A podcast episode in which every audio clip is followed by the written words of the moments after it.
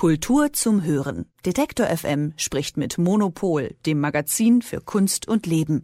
Jede Woche bei Detektor FM. Sie ist die einzige Frau, die Picasso, den Kunstgiganten des 20. Jahrhunderts, verlassen hatte. Und sie ist im Alter von 101 Jahren gestorben. Françoise Gillot.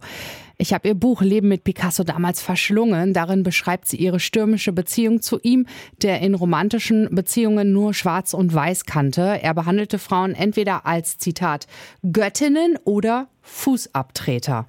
Ein Wahnsinn. Gillot ist quasi vor ihm geflüchtet bis nach Amerika, wo sie am Dienstag in einem Krankenhaus in Manhattan gestorben ist. Und mit Elke Buhr, der Chefredakteurin von Monopol, spreche ich darüber und über eine sehr besondere Ausstellung im New Yorker The Brooklyn Museum, die sich Picasso vorknüpft. Hallo. Hallo. François Gillot ist eine sehr, sehr starke Frau gewesen. Auf jeden Fall. Ähm, und vor allen Dingen finde ich es total wichtig, dass man sie selbst nicht nur eben als die Ex von Picasso immer vorstellt, aber andererseits äh, ist sie natürlich deswegen berühmt geworden und ich fand das jetzt auch sehr lustig ähm, bei den Nachrufen, wie teilweise sich die Medien da verknotet haben. Also ähm, äh, mit, mit einer riesenlangen Überschrift nach dem Motto, die Frau, deren Karriere am Ende nicht mehr von Picasso überschattet wurde, ist gestorben. So nach dem Motto, wie sag ich's? Ich will ihr eigentlich natürlich äh, einen äh, sozusagen eigenen Ruhm zugestehen, aber trotzdem kommt man immer wieder auf Picasso. Das zeigt eigentlich schon das Grunddilemma dieser ganzen Konstellation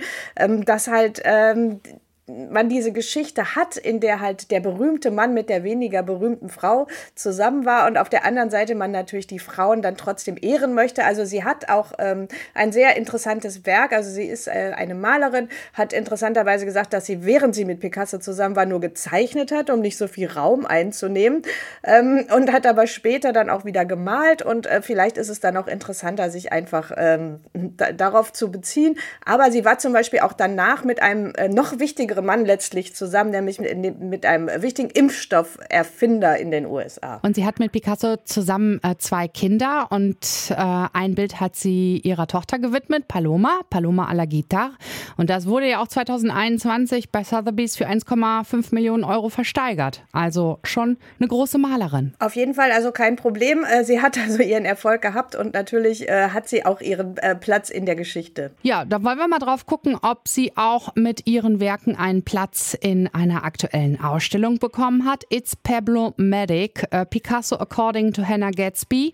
Ähm, zu sehen im Brooklyn Museum in New York. Hannah Gatsby ist eine australische ähm, Comedian und sie sagt über Picasso, also sie selbst hat Kunstgeschichte studiert, Zitat, ich habe es übersetzt, er war frauenfeindlich, ein Künstler, der nur einen Kaleidoskopfilter über seinen Penis packte und mit minderjährigen Frauen schlief.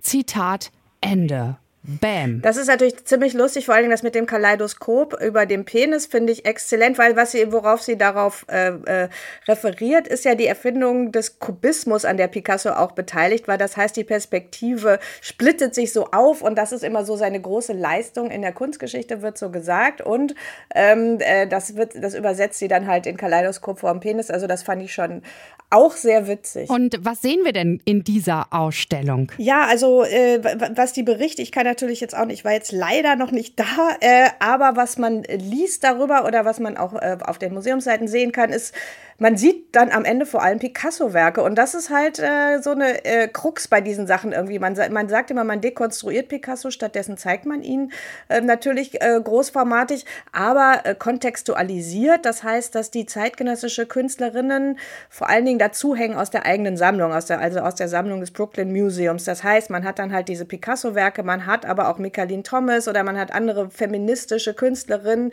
äh, Anna Mendieta, also äh, Künstlerinnen, die sich äh, mit dem weiblichen Körper beschäftigen und die äh, dem männlichen Blick, der halt Picasso natürlich repräsentiert, einen weiblichen Blick entgegensetzen. Was man aber nicht sieht, wie du schon gesagt hast, sind Werke, der Frauen, die äh, eben nicht mehr als nur Musen von Picasso bezeichnet werden, also zum Beispiel François Gillot. Also, ähm, und das wird von, von Kritikern und Kritikerinnen auch dann ähm, jetzt auch schon, wurde schon äh, bemängelt, also dass es eigentlich, äh, dass man letztlich Picasso dann doch wieder ganz schön viel Raum gibt. Und ich glaube, das ist so ein Grundproblem. Also, äh, das einfach, das habe ich auch mal gesehen in der Ausstellung hier in Berlin, die äh, äh, versuchte Picasso zu kontextualisieren mit zeitgenössischen Post postkolonialen Werken die Werke von Picasso sind einfach wahnsinnig stark. Und das ist total schwierig, da einfach nur zu sagen, wir dekonstruieren das jetzt und hängen was anderes daneben. Das geht manchmal nach hinten los. Und selbst François Gillot hat sehr schön gesagt, äh, später in einem Interview, sie habe Picasso eigentlich auch später immer noch geliebt, einfach weil seine Kunst so gut ist. Und man kommt da halt dann schlecht dran vorbei und muss sich dann halt überlegen, okay, ähm, ist das vielleicht nicht der richtige Weg. Ja, und weil sie auch sagte, sie brannte ähm, während der Beziehung die komplette Zeit lichterloh. Also ein sehr intensives, starkes Gefühl diesem großen Künstler gegenüber, ne, was sie nie wieder hatte in ihrem Leben. So, Picasso ist also ähm, im The Brooklyn Museum äh, zu sehen. Und ähm, das Zentrum dieser Ausstellung ist aber nochmal etwas von der australischen Comedian. Ne? Sie spielt ja Nanette und ähm, ja, geht so gegen einige Künstler aus der Kunstgeschichte an. Genau, es gibt also, die hat äh, vor, vor ein paar Jahren so eine äh, Netflix, äh, äh, Netflix-Produktion gemacht, wo sie sich mit dem Modernismus und mit, ja, mit dieser Genie-Ästhetik und so weiter sehr scharf auseinandersetzt. Und ich glaube, was sie jetzt auch mit Picasso macht, ist halt sehr witzig. Also, dass sie den einfach praktisch wie so ein Meme behandelt und dann immer so, so lustige Kommentare daneben macht, so der Minotaurus, der irgendwie die Jungfrau Jungfrau, ähm, äh, die Jungfrau versucht zu begatten und sie dann so MeToo daneben schreibt und so. Also das klingt jetzt plumper, als es ist. Die Witze sind besser. Ich kann sie leider nicht so reproduzieren.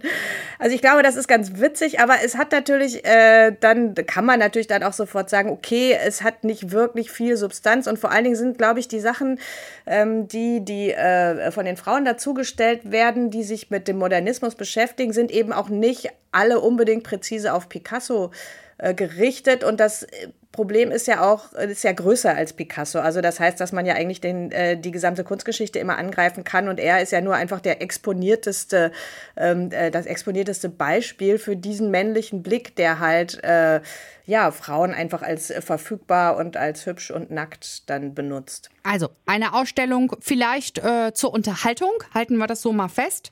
Auf jeden Fall. Also ich kann mir vorstellen, dass es sehr, äh, dass es sehr viel Spaß macht und vor allen Dingen weiß ich auch, kann ich mir auch vorstellen, warum das Museum sowas macht. Also das ist natürlich der total, also der totale Besucherknaller, äh, äh wenn man sagt, okay, man zeigt dir den tollen berühmten Picasso und man macht sich auch noch über ihn lustig. Also das äh, macht natürlich die Leute total, äh, macht natürlich die Leute total neugierig, ob das dann wirklich äh, zur Revision des Kanons und zum Empowerment der Frauen beiträgt, ist eine andere Frage. Ja, und den Besucherknaller, den seht ihr wir noch bis zum 24. September und zwar im The Brooklyn Museum in New York. It's Pablo-matic, Picasso according to Hannah Gatsby.